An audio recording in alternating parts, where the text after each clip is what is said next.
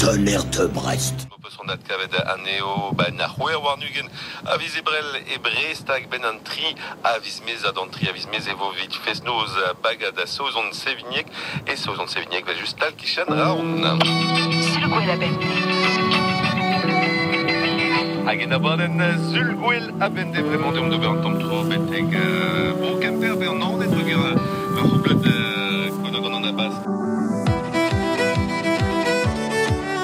Et Braise. Bienvenue en Bretagne. C'est un roc, c'est un pic, c'est un cap. Que dis-je? C'est un cap, c'est une péninsule. La péninsule bretonne est située entre la Manche au nord, la mer Celtique et la mer d'Iroise à l'ouest, et le golfe de Gascogne au sud. Elle forme ainsi le sommet nord-ouest de l'hexagone français. Le nom de Bretagne est issu du latin Britannia, utilisé dès le 1er siècle par les Romains pour désigner la Bretagne insulaire ou Grande-Bretagne. La Bretagne, ce sont quatre départements, 22 les Côtes d'Armor, 29 le Finistère, 35 Ille-et-Vilaine et 56 le Morbihan.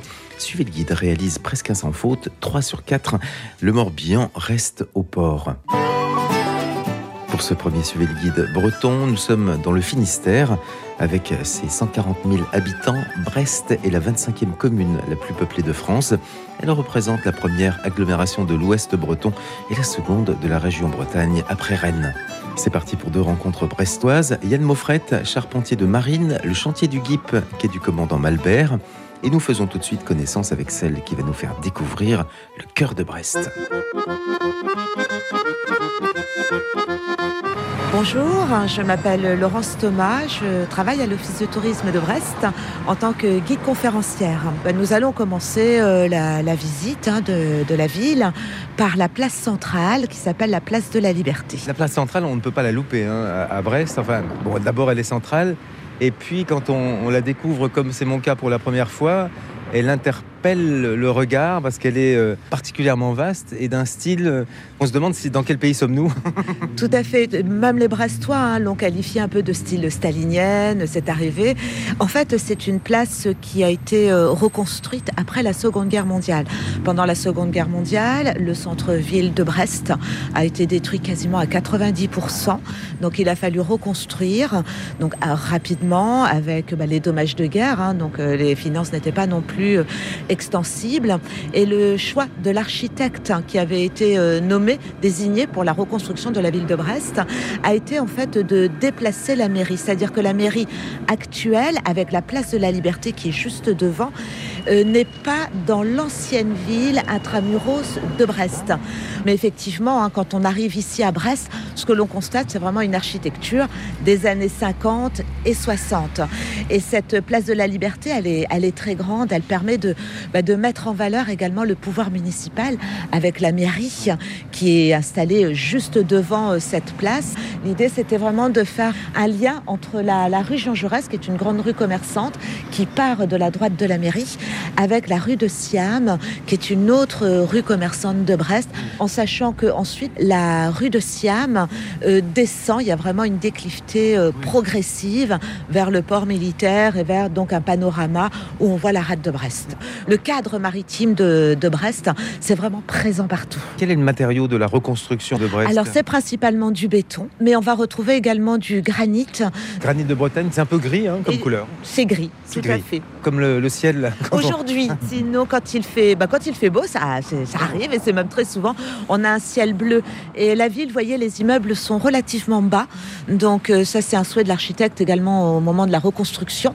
Il voulait un vélum bas, donc ça permet d'avoir euh, beaucoup de lumière. C'est une, même quand c'est gris, vous voyez, c'est très lumineux et quand c'est bleu, bah, c'est encore plus lumineux, beaucoup de lumière. Donc diriez-vous comme euh, une Bretonne me l'a dit avant que je ne parte et que je ne découvre la Bretagne.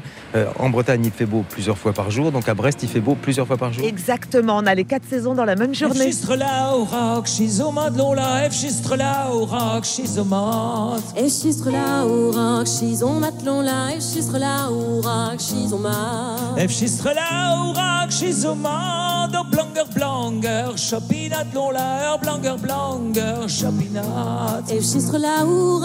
Chopinat chopinat. Rock, schizoma chizoma, ar blanc, ar blanc, ar chopinat l'on la, ar blanc, ar blanc, Gar chopinard, ar chizo gret vid, bout de vet non la, chizo gret vid, bout vid, vid, vid, vid, vid.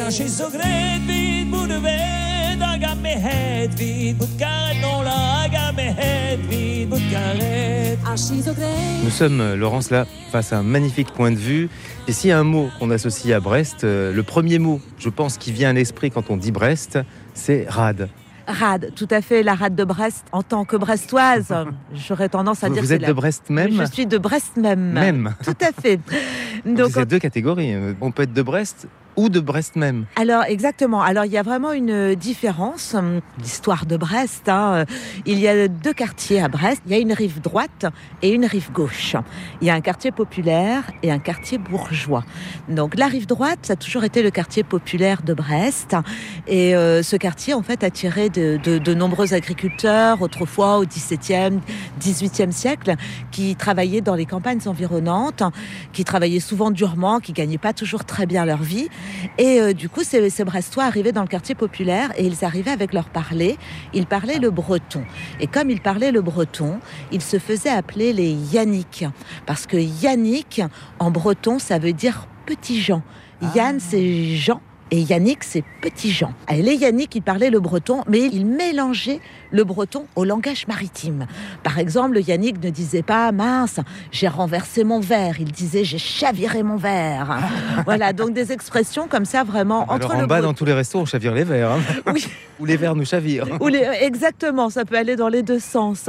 Alors que de l'autre côté, sur la rive gauche, où nous nous trouvons actuellement, ça a toujours été le quartier euh, bourgeois de Brest. Brest est une ville historique, fidèle à la couronne. Donc ici, on parlait le français.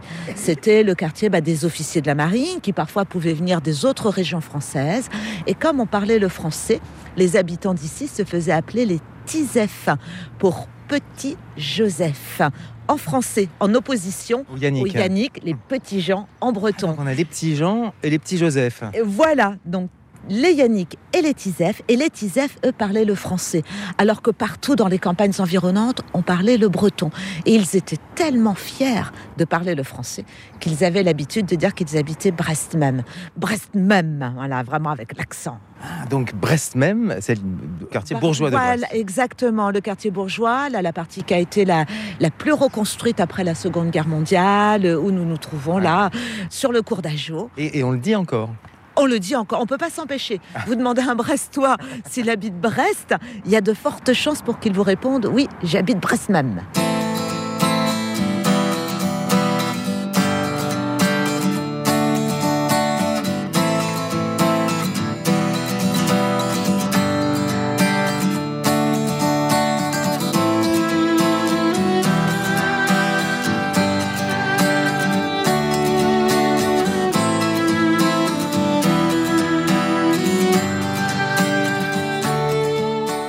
Là, on a le point de vue sur euh, la rade de Brest. D'abord, c'est un, un immense plan d'eau naturel d'environ 180 km qui est protégé par un retrécissement à l'ouest, là-bas, qui est extrêmement serré puisque le retrécissement, on l'appelle le goulet de Brest et il fait 1 km 8 de large sur 6 km de long. Donc un lieu idéal effectivement pour pouvoir y installer un port militaire, un port de commerce, un port de plaisance. Ouais, les Voilà, bateaux sont protégés. Exactement. Là, on est vraiment protégé. On peut pratiquer la voile, le nautisme euh, en toute sécurité. Et c'est vraiment cette rade qui a permis à, à Richelieu d'installer ici à Brest un arsenal. Et c'est comme ça que Brest est devenu un, un grand port militaire. Et il est toujours, puisque c'est le deuxième port militaire de France. Et le après, premier étant Après Toulon. Ah, donc voilà. les deux rades. Voilà, les dorades, exactement. Donc ici, l'empreinte militaire est très importante. hein. On a notamment euh, de l'autre côté, à l'île Longue, l'accès se fait par la presqu'île de Crozon, il y a les quatre sous-marins nucléaires français, donc la dissuasion nucléaire française.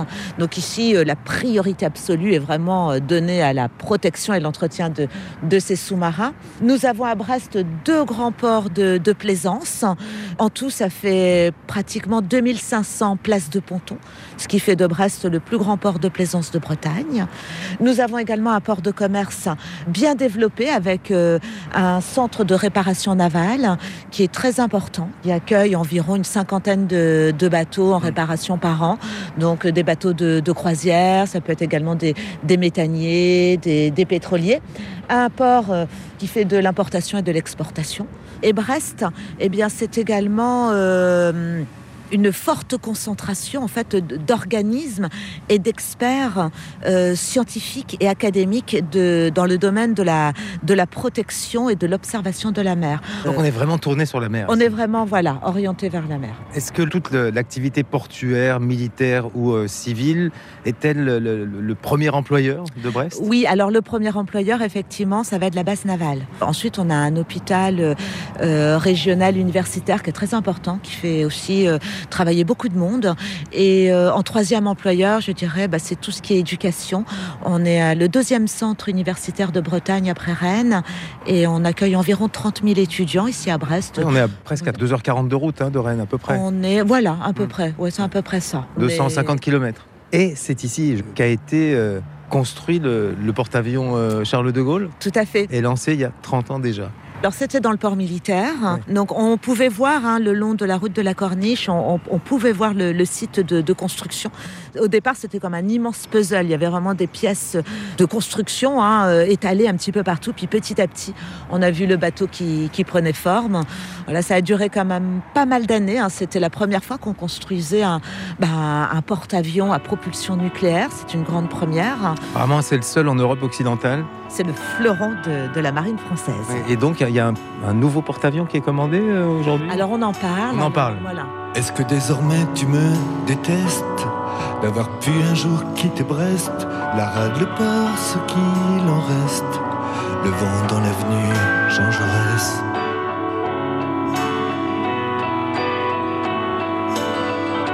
Je sais bien qu'on y était presque, on avait fini notre jeunesse, on aurait pu en dévorer les restes, même au beau milieu d'une averse.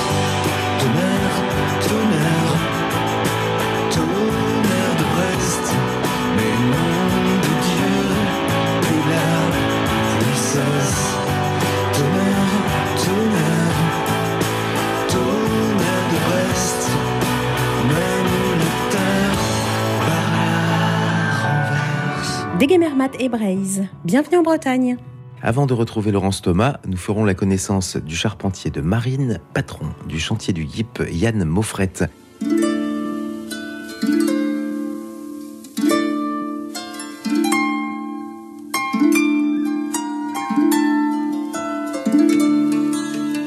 Je suis euh, Yann Moffrette, euh, charpentier de marine, constructeur de navires en bois, installé à l'île aux Moines et à Brest. Je vous retrouve en rade, euh, Yann. En rade de, de Brest, euh, oui, oui, oui, c'est un super euh, lieu pour la construction navale. Bon, c'est un lieu historique en fait. C'est l'ADN, si on peut dire, de Brest, c'est la construction navale avec euh, l'arsenal, puis la construction civile. Et puis maintenant, ben, nous, c'est construction de plaisance. Et on est venu à Brest, en fait, en 91 pour construire la goélette de la ville de Brest dans le cadre d'un grand concours de reconstruction du patrimoine maritime. C'est ça, parce qu'on parle effectivement de patrimoine maritime. hein. Ici, au chantier du GIP, on parle de patrimoine Vous maritime. vivez dans le patrimoine maritime. C'est notre métier, en fait. On, on restaure des bateaux historiques. On travaille pour les monuments historiques, c'est-à-dire euh, on a beaucoup de travaux sur des bateaux qui sont classés. Alors c'est toujours très spécifique un bateau classé, puisque il faut qu'on se mette dans les mains du charpentier d'il y a 50 ou d'il y a 100 ans. Il ne faut pas innover, il faut simplement rechercher quelles sont les vraies traces du passé, parce que c'est quand même masqué des fois.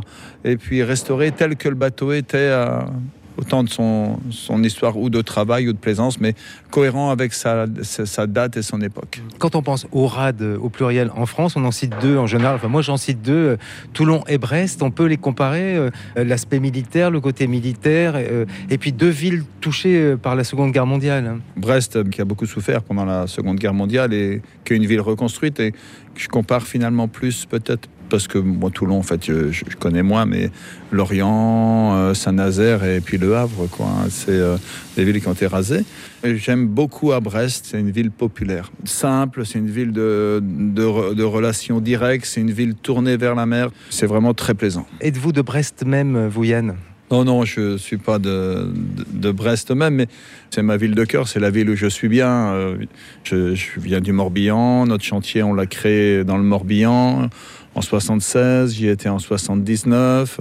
On l'a fait grandir en étant un chantier précurseur dans le patrimoine maritime. On a accompagné tout ce grand retour vers les, les bateaux historiques et vers notre histoire maritime jusqu'à être euh, à Brest pour construire la recouvrance. Et après, on, on s'est ancré à Brest grâce à toutes les capacités techniques qui étaient autour de nous, les capacités de, de mise à l'eau, le- l'abri de la rade. Enfin, Brest est un super port pour un chantier naval. L'entreprise, euh, ce chantier du GIP, euh, le, le nom GIP fait référence à une anse? Ouais, ça vient de l'anse du, du GIP. Et alors là, tous les Iliens vont hurler parce qu'on dit pas GIP, mais on dit Jeep, l'anse du Jeep. Ah, d'accord. Moi, bon, j'allais tenter GUIP, alors j'étais de toute façon Euh, totalement à côté de la plaque. Un anse de Jeep. Comme une Jeep. euh. Non, pas comme une Jeep. Comme Jeep, euh, il y a une fontaine, c'est un lieu humide. L'origine bretonne vient de là. Le chantier du Jeep. Ouais, personne ne le dit, quoi. C'est dit sur l'île, c'est tout. Et par les Iliens. C'est pas par les Parisiens. Bon, nous, on a, on a pris l'habitude de dire un chantier du GIP, on dit chantier du GIP, maintenant c'est comme ça. Et ça vient de cette petite anse où le chantier a été construit en 76.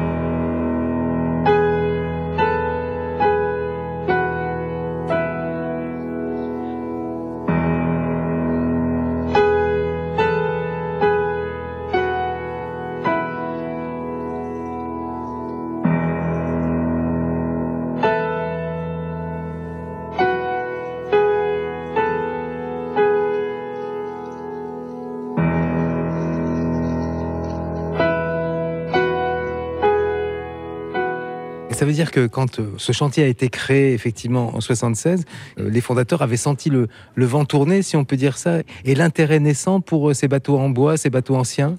Ce- Ouais, patrimoine était-il déjà considéré comme un patrimoine à l'époque là, on est dans- à l'époque de tous les de tous les précurseurs. Et bon, après, je dirais ça, je, je l'analyserai pas, mais je pense que c'est une- c'était une lame de fond, euh, je dirais entre parenthèses ou avec guillemets, parce que sociologique, c'est-à-dire de retour vers des, des racines, retour vers une histoire.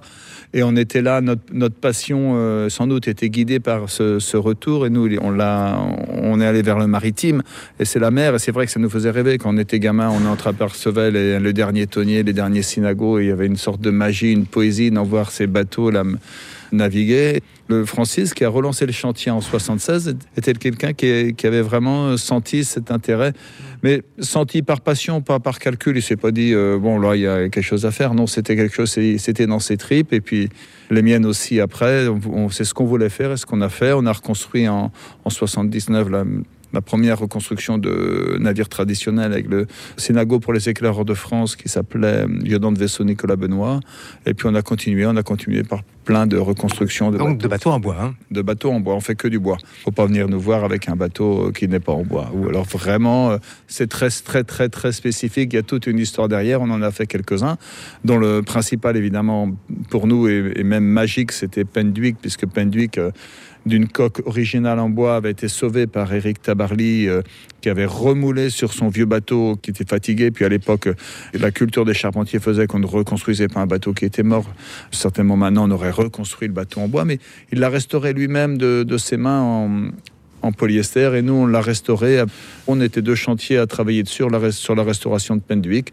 Nous on s'occupait de toute la structure bois, du pont et puis Arnaud avec son équipe s'occupait de la coque en, en polyester et époxy. Mais Eric Tabarly était déjà passé à l'eau, hein, déjà décédé. Bah, Er- Eric, euh, oui bien sûr, c'était en... c'était déjà il y a quelques années. Oui, Mhm. oui. Mais ce premier Penduic qui date, euh, si mon info est bonne, de 1898. Je pense que c'est ça, ouais. C'est un, c'est un bateau, en tout cas, qui est très typé de, de cette époque. Ce qu'on appelle, nous, un couloir lesté. C'est des bateaux qui ont des formes en V, très profondes, très peu larges. C'est un bateau qui, euh, qui fait rêver. Et, là aussi, euh, Éric Tabarly, en quelque sorte, a été précurseur, précurseur de ce revival. C'est lui qui a initié la, le retour vers les yachts classiques et, c'est derrière lui que de nombreux passionnés se sont lancés dans la restauration de, de yachts classiques. Mais je pense que c'est quand même assez particulier avec ce Pendwick. Je ne sais pas si vous pouvez mettre un visage sur les autres bateaux que vous restaurez ici. Là, quand vous travaillez euh, sur ce Pendwick, euh, je suppose que vous aviez la, tête de d'Eric Tabarly un peu dans la mémoire tout le temps, non? Quand on travaille sur Pendwick, on est fier de participer à une histoire quand même. Euh, la personnalité d'Éric Tabarly, ce qu'il a fait, ses qualités de marin, ses connaissances de marin. Euh, de toute façon, nous, on était dans un grand respect sur le bateau. hein. L'idée était vraiment de le restaurer tel qu'il l'avait conçu, tel qu'il l'avait euh, restauré, tel qu'il avait fait ses choix, longtemps mûri, longtemps réfléchi. Je pense qu'il avait beaucoup réfléchi pendant de nombreuses années à Pendwick et on n'a rien changé de, de ce, qui avait été, ce qui avait été décidé ou choisi.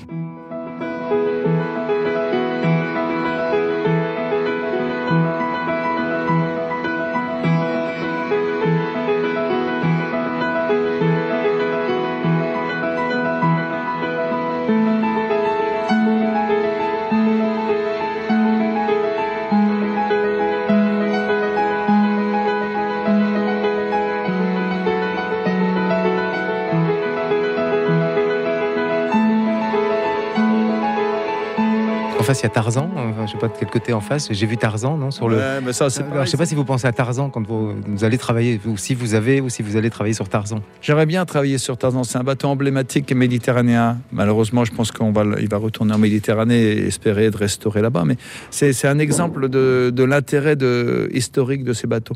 Le Tarzan est un bateau qu'on appelle un gangavier. C'est un bateau qui pêchait les éponges à Sfax en Tunisie. Et avec des, des pêcheurs, donc le- ils pêchaient avant le- avant l'indépendance tunisienne.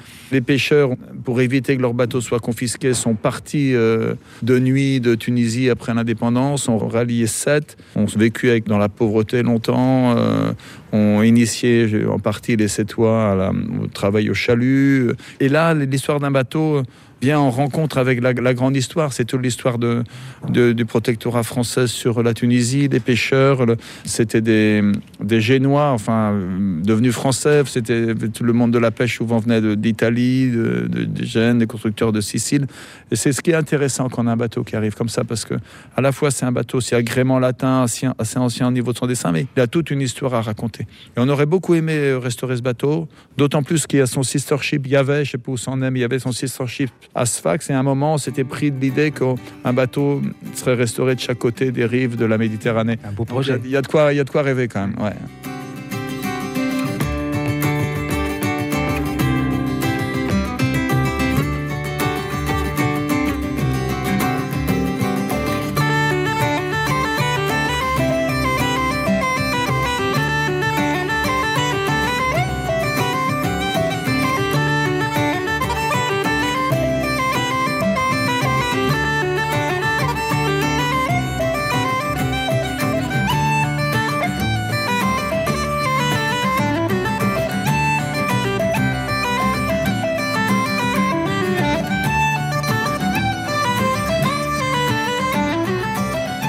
D'abord la rencontre physique avec le bateau, visuelle, et après vous vous plongez dans, l'histoire du bateau, ou c'est ou c'est l'histoire qui vous amène parfois vers le bateau? Puisque nous on est charpentier de marine, on arrive, c'est le bateau. Le bateau, on, on voit un bateau si. Vous, vous lui posez la question de- qu'est-ce que tu nous racontes? Voilà, c'est ça. On essaye de, on essaye, c'est tout à fait ça. On essaye de le comprendre, de voir euh, qu'est-ce qui est historique, qu'est-ce qui a été modifié, euh, pourquoi il est comme ça, et suivant ses formes, il va nous raconter à quoi il servait et comment les gens vivaient sur le lieu à ce moment-là.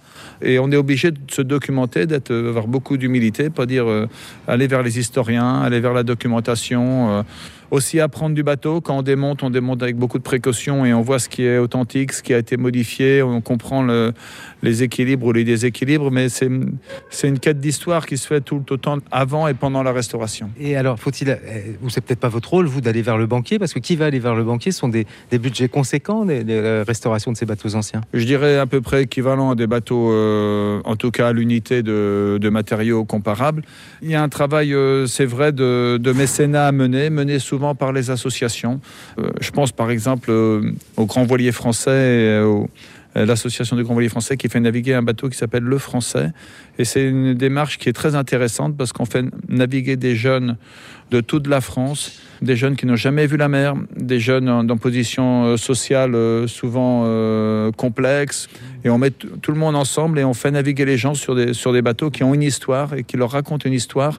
Cette démarche maintenant qui est initiée par quelques bateaux bois et qui se développe, c'est-à-dire d'envoyer nos bateaux historiques à la rencontre du plus grand nombre. Cette démarche rencontre l'appui des entreprises et des fondations parce que c'est quelque chose qui est à la fois qui est très moderne, cette mixité sociale, cette ouverture vers, vers les autres. C'est ça. Donc il y a eu une première aventure humaine euh, au moment de la naissance, enfin, et de la mise à l'eau du bateau et de sa première vie.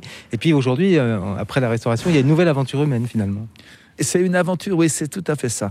C'est- Il y a l'aventure de la restauration, il y a des gens qui aiment ça, qui sont dans l'histoire et qui vont faire des recherches. Et, et nous, on est la vie d'avant. Maintenant, ces bateaux, quand ils retournent à l'eau, ils, ont, ils revivent et pas de la même manière. C'est pas des bateaux qui vont pêcher, c'est pas des bateaux qui vont faire le transport comme ils le faisaient avant, mais ils vont être porteurs aussi de d'autres valeurs, respectant les anciennes, mais d'autres valeurs de solidarité, des, des valeurs euh, d'apprentissage de la mer.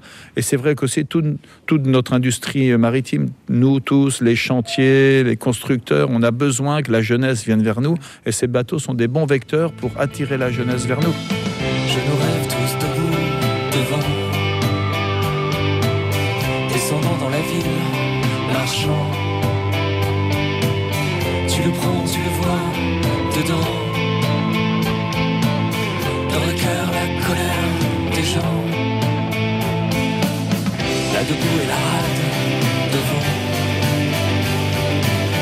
Là devant le vent d'ouest, entrant. Tu le prends, tu le vois, maintenant. Dans le cœur, la colère des gens.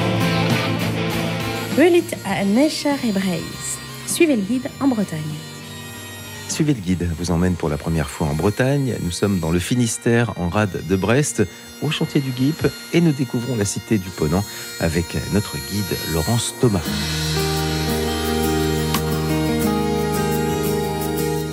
Nos pas nous ont mené Laurence dans notre découverte de Brest. Alors, euh, il y a les bâtiments de la reconstruction, les immeubles de la reconstruction. Quand on les regarde, on se dit, bah, le, charme n'opère pas au premier regard.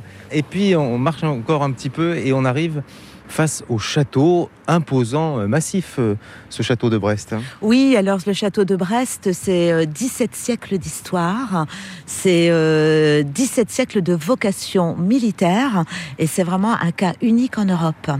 Il a des fondations gallo-romaines, c'est-à-dire qu'au IIIe siècle, les Romains avaient déjà euh, remarqué le site, euh, ce site-là, en tout cas comme un site stratégique, euh, idéal pour voir venir les ennemis, notamment les invasions barbares, les voir arriver de, de loin Directement sur la mer. hein. et directement voilà sur la mer voilà ils rentraient sur la rade on les voyait tout de suite arriver au IIIe siècle donc un, un camp euh, militaire un romain va être euh, construit un camp assez grand quand même qui accueillait environ 500 soldats mais aussi femmes enfants euh, esclaves etc et puis euh, les romains vont rester là pendant euh, deux siècles alors il reste toujours hein, une trace des vestiges de cette époque romaine notamment tout un pan de mur à, à l'entrée quand on va visiter le, le musée de la marine qui est intégré dans, dans cette partie-ci du, du château de Brest, donc face à nous. Et puis après, on n'a pas beaucoup d'informations. Après le 5e siècle, lorsque les Romains quittent le, le lieu, on n'a pas beaucoup d'informations jusqu'au 11e siècle. Au 11e siècle, on voit qu'un petit château médiéval s'est développé sur la base même du camp militaire fortifié. Et là, deux tours, voilà, qui sont côte à côte, qu'on appelle les tours paradis. Et Des donc, paradis. euh, voilà, ça s'appelle les tours paradis. C'est des tours logis en fait. Ouais.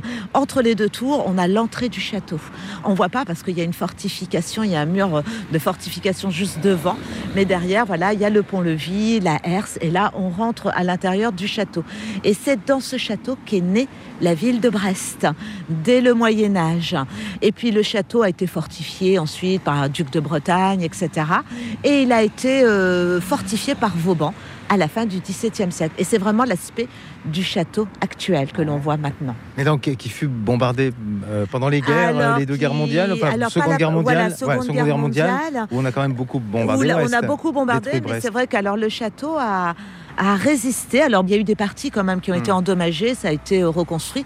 C'est le monument de Brest, hein. il a été classé monument historique en 1923. Donc Ah voilà, oui, il était déjà protégé. Il y a un siècle. Exactement. Et ce qui est intéressant, Exactement un siècle, tiens. ah oui, tout à fait. Et donc, ce qui est intéressant à voir, c'est les, hum, les deux petits canons noirs là, qui sont à l'entrée du château. Parce que ces petits canons noirs illustrent la fameuse expression tonnerre de Brest, voilà, rendu célèbre par le capitaine Haddock dans Tintin. Et le C'est pas lui qui, tonnerre- donc c'est pas le capitaine Haddock qui a inventé l'expression. non, voilà, ça existait déjà. Il a repris l'expression. Et donc le tonnerre de Brest, ça n'a rien à voir avec le mauvais temps. Il y a eu un bagne à Brest et parfois il arrivait que les bagnards parviennent à s'échapper.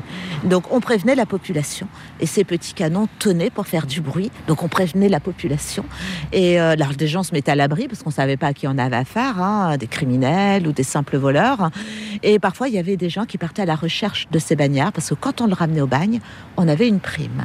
Voilà. Et donc c'est ça le tonnerre de Brest. Donc la météo, les coups de tonnerre, euh, pas du tout. Non, voilà. Pourtant, il y a, y des- il y a des versions qui circulent, non Là-dessus, il n'y a pas de version? Oui, il y a des versions qui circulent là-dessus, tout à fait. Mais J'ai entendu, euh, enfin, il me semble même avec des paratonnerres. Enfin, je, je sais- oui, oui, oui, oui, oui. Il y a une version également hein, qui est peut-être plus vraisemblable d'ailleurs, hein, avec euh, effectivement euh, du tonnerre. Mais euh, les Brestois ont retenu la version euh, Ça, c'est la version officielle. exact, la version brestoise. La version brestoise de Brest même De ou Brest même. Donc, tonnerre de Brest, les coups de canon. Quand les murs tremblaient dans la ville, on savait que c'était pas de l'orage, mais le canon qu'on tirait du bagne, le trop fameux tonnerre de Brest. Trois coups de semonce, trois coups de tonnerre, le trop fameux tonnerre de Brest. Je vais prendre des tickets parce qu'il faut quand même payer la traversée. Départ imminent. La cabine arrive.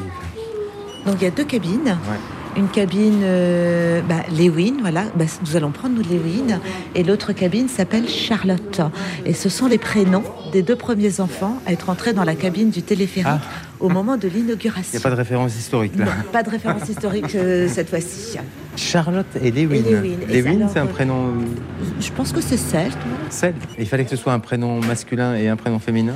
Non, je Non. pense que c'est les deux enfants. Ah, ça. en fait, il y avait un Ouais. garçon et une fille, tout simplement. Et si ça avait été euh, Huguette et Raymond, par exemple, ça aurait été euh, Huguette et C'était Raymond. Huguette et Raymond. Raymond, ouais, c'est ça. Trois minutes. Alors, trois minutes de traversée en comptant l'ouverture et la fermeture des portes. Il pourrait même faire plus vite, hein. il pourrait faire la traversée en deux minutes, mais ça serait beaucoup trop rapide. Et là, ce sont les usagers qui ont demandé à ce qu'il aille euh, moins vite que ce qu'il peut faire. Ce serait pas un téléphérique, ce serait un TG férique. Parce que là, en plus, on va avoir une vue superbe sur toute la rade de Brest. On voit l'entrée du goulet euh, de la rade, presqu'île de Crozon, Pointe des Espagnols, etc. Donc, et plus la vue de la ville, le château. euh. Parce qu'on on va- on va monter un petit peu, il prend une petite ascension là. Oui, on va monter quand on, sera, un peu. quand on sera tout en haut, on sera à environ 72 mètres de haut. Et comme en plus on a pris la cabine qui va tout en haut, qui passe au-dessus de l'autre cabine, donc là on ne peut pas faire mieux. Ah oui, parce qu'on on va passer, il y, a- il y a une cabine, enfin au, au moment du croisement, elles sont l'une au-dessus de l'autre. Exactement, l'autre cabine va passer en dessous. Donc c'est- un peu impressionnant, hein, surtout quand on se met sur l'avant. On a l'impression que les, que les cabines vont... Vont se télescoper. C'est ça. Mais ça n'arrive jamais. Ah bon? Avant aujourd'hui. Non, Et il y a un hublot, on est à Brest, hein, dans un environnement de, de maritime. Et donc il y a hublot sur le sol de la cabine. Exactement, qui permet d'avoir une, une vue en hauteur. Bah là, on voit hein, la Pafeld en dessous. Donc, pour ceux qui, bah, qui n'ont pas peur, hein, qui n'ont pas le vertige, ils peuvent se mettre sur le petit hublot transparent. Debout sur le hublot. Et voilà, là, ça y est, on commence déjà à redescendre. Et donc, On est déjà en phase d'atterrissage. c'est ça. Et on va arriver directement à l'intérieur des ateliers des Capucins. Et ça bouge quasiment pas, en fait. hein. On, on a, on a à peine senti euh, le passage euh, au niveau du pylône. Pour les Brestois, même s'ils le prennent tous les jours, c'est un plaisir. C'est un, vrai plaisir. Puis il fonctionne même quand il y a du vent, hein, jusqu'à environ 100 km/h. Au-delà de 100 km/h, rafale de vent euh, à 100 km/h, là, par contre, il est à l'arrêt. Mais c'est c'est rare chez nous. Exactement. Nous arrivons à la station Atelier, descente côté gauche, à bientôt. Est-ce que vous voulez descendre maintenant Atelier. Avec l'annonce en breton. Oui, en français, en anglais et en breton. En anglais, on est à rue. En anglais,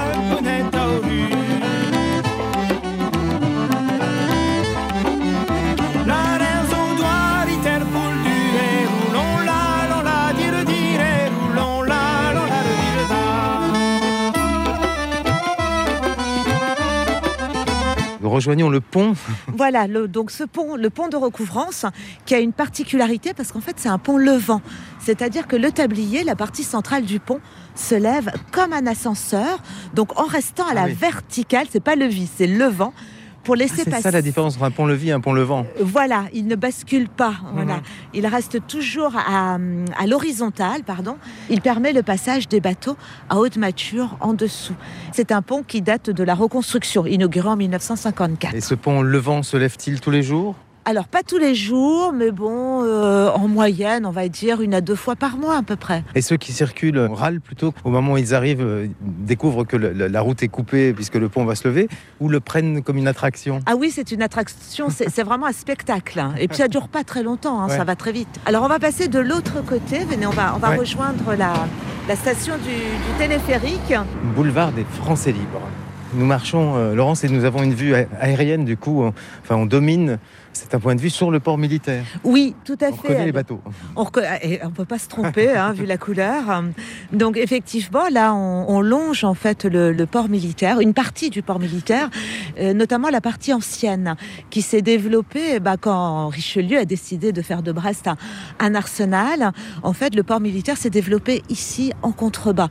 Là, on est vraiment sur la ville haute, le centre-ville, et tout ce qui est portuaire, c'est bah, 20 mètres plus bas. Donc on a un beau panorama. C'est énorme. Enfin, C'est important, c'est important. enfin, oui. C'est très important. Et de l'autre côté, nous avons euh, sur la hauteur euh, ces ateliers des Capucins que nous allons, allons découvrir, Mhm. qui ont été érigés au cours du 19e siècle, lorsqu'on est passé de la marine en bois et à voile à la marine cuirassée vapeur. Il a fallu, euh, bah, pour construire ces nouveaux cuirassés, il a fallu des ateliers euh, importants. Et comme il n'y avait pas de place en bas, vu que les, les rives sont assez confinées, eh bien, il a fallu trouver un endroit et ils ont choisi ce plateau. Ce plateau où il y avait autrefois un couvent qui est donc abrité des moines capucins. Exactement. et c'est le couvent donc qui a donné son nom euh, Aux ateliers. aux ateliers et au plateau des capucins. Ouais. Alors là, on est en face du bâtiment, c'est aussi énorme. hein. C'est énorme. Alors, les ateliers des Capucins, c'est 25 000 mètres carrés, avec trois grandes nefs, euh, entre chacune des grandes nefs, des bâtiments plus bas, qu'on appelle Ouais. Les bâtiments annexes. C'est immense pour l'époque, et puis c'est vraiment un, un luxe de construction Mm. pour cette époque-là. C'est tout en pierre de granit. Et il y a un mode de transport direct pour arriver euh, dans les ateliers des Capucins. Enfin, j'ai l'impression. hein. Tout à fait. Sinon, on peut marcher, on fait un petit détour, On on, a peut le faire pont. tout le tour, On, voilà. on- on traverse le pont, euh, on peut, comme piéton, euh, prendre le pont de recouvrance. Mais là, il y a, il y a un accès plus direct. Exactement. On va y aller euh, beaucoup plus rapidement avec euh, ce nouveau mode de transport en Ah, commun. nouveau Et il a été euh, inauguré en novembre 2016 et ouvert au public en 2017. Donc c'est le premier téléphérique urbain de France. hein, voilà. Donc urbain parce qu'il fait partie du mode des modes des transports en commun de la ville. Voilà. C'est le même ticket que l'on prenne le bus, le téléphérique, le tramway. euh, et euh, c'est vrai qu'on ne peut pas égaler la rapidité pour aller de l'autre côté, parce qu'avec le téléphérique, ça va nous prendre trois minutes. Bah, c'est la ligne droite, le chemin le plus court. Et je le vois, le, le nom de Jean Moulin, c'est le nom donné à, à la station? C'est la station Jean Moulin, euh, en référence au boulevard Jean Moulin, qui est juste devant. Voilà, on est situé boulevard Jean Moulin, ce nom. Sans nuance de gris commence, c'est toujours égal à elle-même. Comme une vieille amie d'enfance, mais de là à dire qu'on s'aime. Rien n'est jamais écrit, c'est chaque fois le même baptême.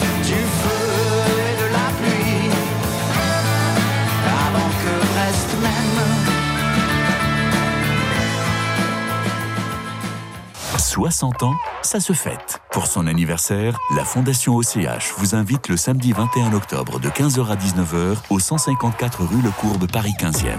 Au programme, première diffusion du film Ose la rencontre, ateliers, animations surprises et goûter apéro permettront à tous, petits et grands, seuls ou en famille, avec ou sans handicap, de faire la fête. Pour bien vous accueillir, merci de vous inscrire sur notre site och.fr ou au 01 53 69 44 30.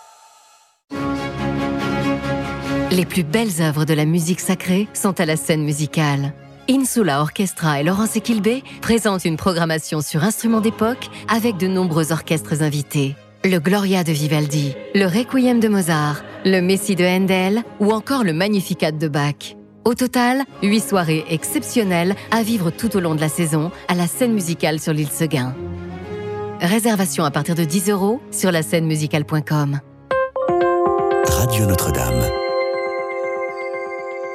Quittons Laurence Thomas que nous retrouverons dans une prochaine émission aux ateliers des Capucins et terminons avec Yann Moffret, la découverte du légendaire chantier du GIP avec ses coques en bois vernis. Brest. Bienvenue à Brest.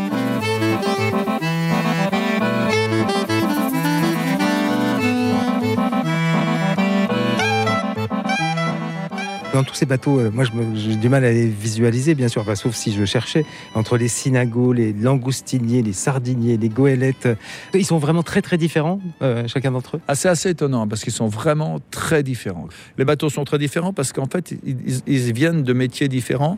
Les Donc, pêches sont différentes. Les pêches sont différentes. Et puis aussi, à cette époque-là, les, les cultures ne se mixaient pas autant, on voyageait pas partout, et donc ils étaient issus d'une culture locale, et ils portaient leur culture locale. On ne fait pas les bateaux de la même manière en Bretagne Nord qu'en Bretagne Sud.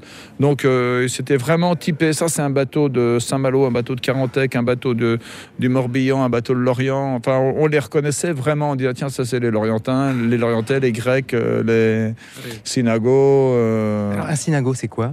Un synago, c'est un bateau de pêche dont le port principal était Séné. Séné, c'est un, petit port de pêche qui est au fond du golfe du Morbihan.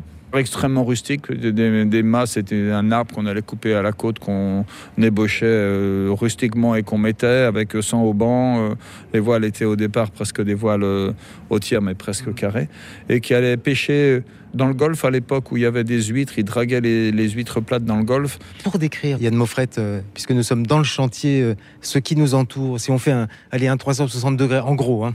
Bah, écoutez, là, euh, on est dans le chantier historique qui a été construit pour euh, construire la recouvrance. Un petit peu plus loin, vous avez la nouvelle nef où il y a deux bateaux en restauration. Vous avez euh, Grisette qui est un côte-rorique de 1904. C'est quoi, hein? Un côte-rorique, c'est un yacht en fait. C'est un bateau de, pour faire du yachting. Ce qui est- maintenant devient une, une part importante de notre activité. De 1904, que, qu'on le restaure tel, que, tel qu'il était à l'origine. Un bateau qu'on a retrouvé à Saint-Malo et qui appartenait à un artiste peintre, Patrice Large, qui l'a ramené lui de San Francisco. Et ce bateau a fait le tour du monde avec des jeunes américains dans les années 60. euh, bon, c'est un bateau qui a une belle histoire. Derrière, vous avez euh, Roana, un grand bateau argentin de course, mais c'est un réel chef-d'œuvre du chantier, un bateau avec un aboutissement incroyable. Et vous avez là un, autre yacht, euh, Timia, qui est un bateau très connu à Sainte-Marine, qui était construit par euh, le chantier Craft à Bénodet où j'ai fait mon apprentissage. Donc j'ai un petit œil, disons, euh, amoureux ou attentif à ce bateau parce que j'ai une petite part de mon histoire dedans. Il était au chantier en réparation quand j'ai commencé mon apprentissage.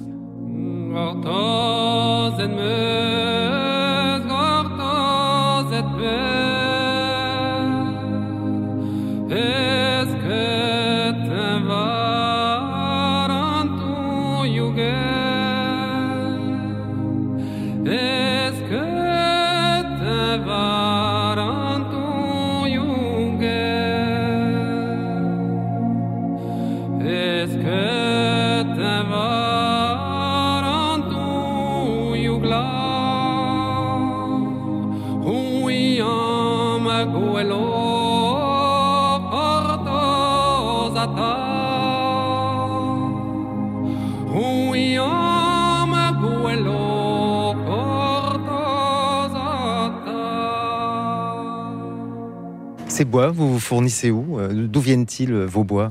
Les bois, euh, c'est- une poésie pour nous. On utilise pour les bateaux de travail, on utilise beaucoup le chêne. Alors le chêne, c'est un bois qui vient de France, plutôt de l'intérieur des terres, parce que le chêne pousse mieux un peu loin du, milieu salin, puis on a besoin de grandes de forêts pour euh, les grands bordés. Par exemple, sur les goélettes de la marine, là, sur la Belle Poule, on a changé ce qu'on appelle les presseintes, c'est les bordés en haut, c'est la ceinture de force du bateau, avec des pièces de 12 à 15 mètres de long.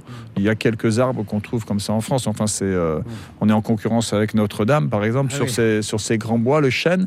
Ouais, C'est un chantier ch- aussi. hein. Ouais, c'est un chantier aussi. Je, leur tire mon chapeau.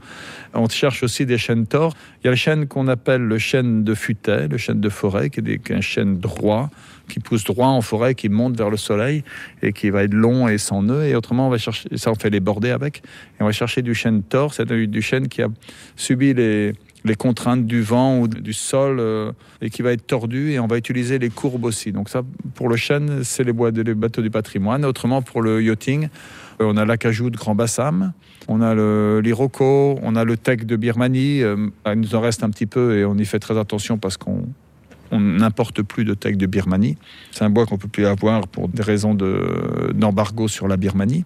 Et Grand Bassam, c'est Grand Bassam, c'est euh, Côte d'Ivoire. Et puis aussi, on travaille avec les bois américains, qu'on appelle Sitka spruce, de l'île de Sitka. C'est les, les- les îles d'Alaska. Et là, ils ont des arbres extraordinaires. Vous allez en repérage vous-même, euh, Yann? Non, le système économique ne marche pas comme ça. On a des, des contacts avec des gens dont c'est le métier parce que on peut pas non plus. fournisseurs de On confiance. peut pas aller dans une forêt choisir un arbre. Ça marche pas comme ça. Il y a des, chaque forêt a son plan de- d'exploitation. On prélève un arbre ici ou là, tout en faisant attention pour permettre la régénération de la forêt. Donc nous, on n'arrive pas comme ça euh, en forêt. On a des gens. Je qui- prends celui-là. Ouais, ouais. Mais on rêve de ça, hein, bien sûr. Je suis un peu déformé quand je vais en forêt. Moi, je vois un bateau, donc évidemment, euh, je regarde un arbre et je me le vois débiter en quille, en étrave, en bordée, en membrure. Et, là-bas, on prend aussi le pin d'Oregon, qui est un pin assez extraordinaire. Très, des arbres qui poussent 12 mètres, 15 mètres de long sans un nœud. euh.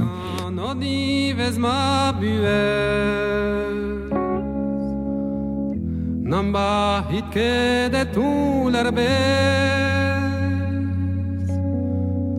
Oya dindan armen pune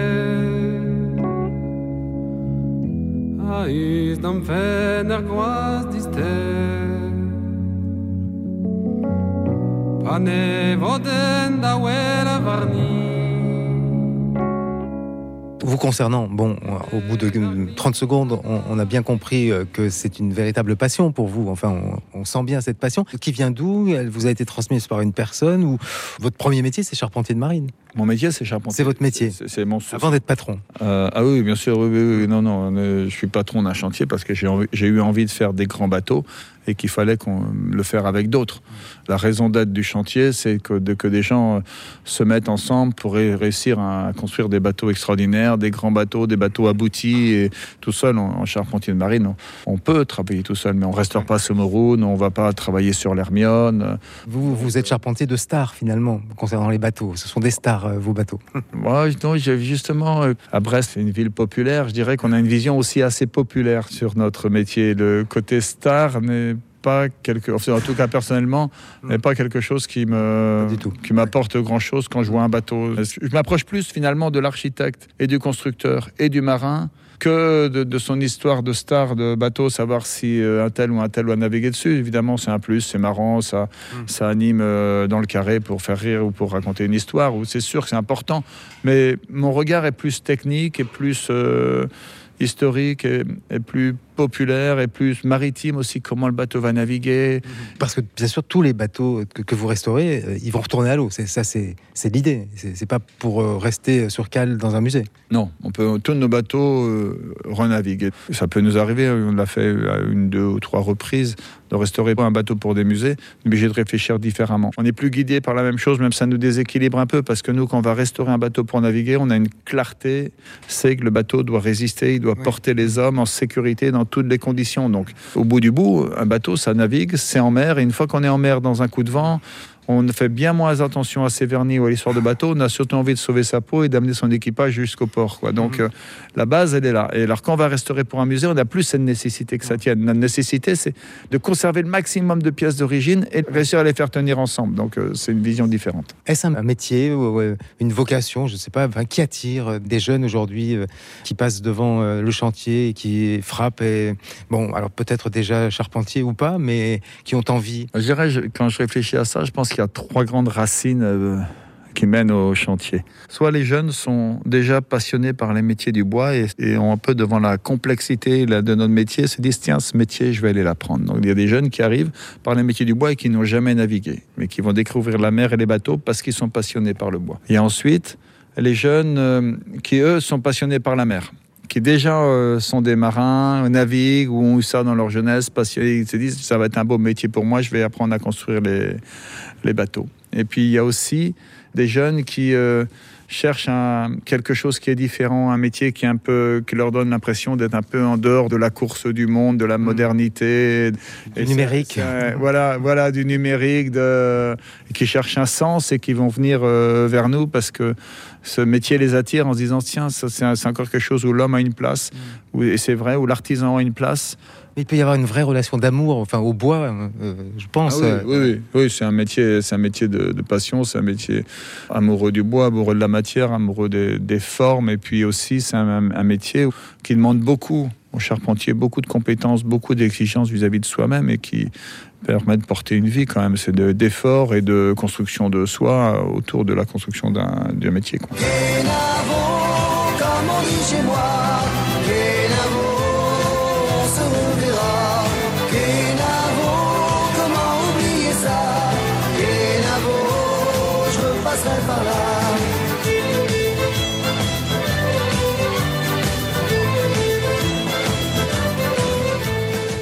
Je vous retrouve Yann en fin de journée. J'ai regardé un peu, j'ai vu quelques personnes, j'ai pas vu de filles. Ah, on n'en a pas beaucoup, pourtant euh, on aimerait bien, mais euh, il y a eu quelques filles qui, on a, qui ont bossé au chantier, mais on n'a pas beaucoup de, de candidates pour C'est l'instant. pas un métier qui se féminise. Oui et non. Le métier de charpentier, en tout cas chez nous, pour l'instant, c'est pas beaucoup, mais en tout cas, le métier de marin sur les voiliers traditionnels se féminise beaucoup. On prend exemple, je pense, la cancalaise, la bisquine de la cancalaise, où un bateau très complexe à naviguer, l'équipage est entièrement féminin. Euh, je pense euh, au skiff où la patronne est féminine, au Notre-Dame de Rumingol, qui est un bateau de charge lourd, difficile physiquement, l'équipage est féminin. Donc, viendront des charpentières, hein, je pense.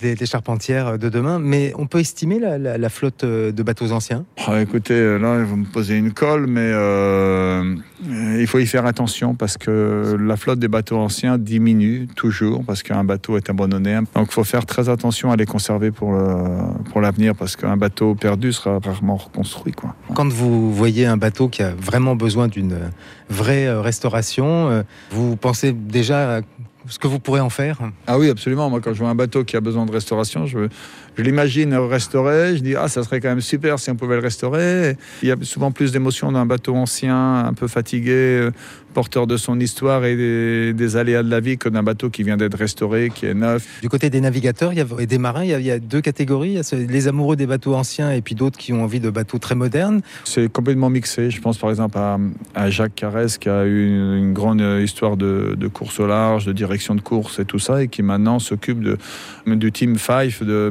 De Moonbeam, des bateaux, des grands yachts euh, classiques, qui étaient l'aboutissement de la course euh, à la voile. euh, en 1900, alors qu'il a été, lui, euh, à l'aboutissement de la course moderne. Il n'y a pas d'opposition entre la poésie des bateaux en bois et l'ultra-compétition et l'ultra-technologie des bateaux modernes. On a le droit d'avoir les deux. Alors vous-même? J'ai pratiquement toujours eu un bateau. Quand on était gamin, mon père avait un petit cotraclin qu'on appelait... C'est quoi?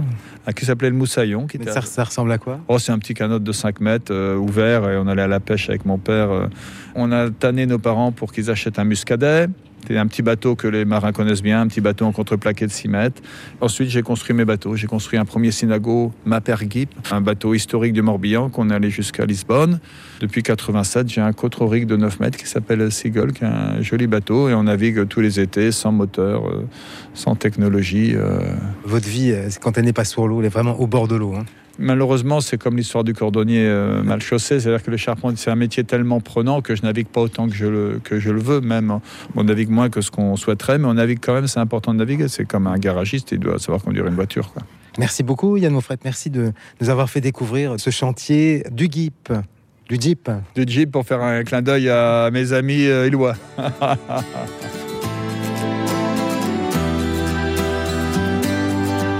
Et c'est au chantier du Jeep que se termine ce premier Suivez le guide breton. Merci Yann Moffret et Laurence Thomas que nous retrouverons. Suivez le guide en Bretagne préparé avec la complicité de Clémence Caradec, Finistère 360, Christine Martin pour ses précieux conseils et sa voix. Réalisation Roman Feocchio. Les sites internet tout commence en finistère.com et chantierduguip.com. Kenavo Arvechal. Au revoir et à bientôt.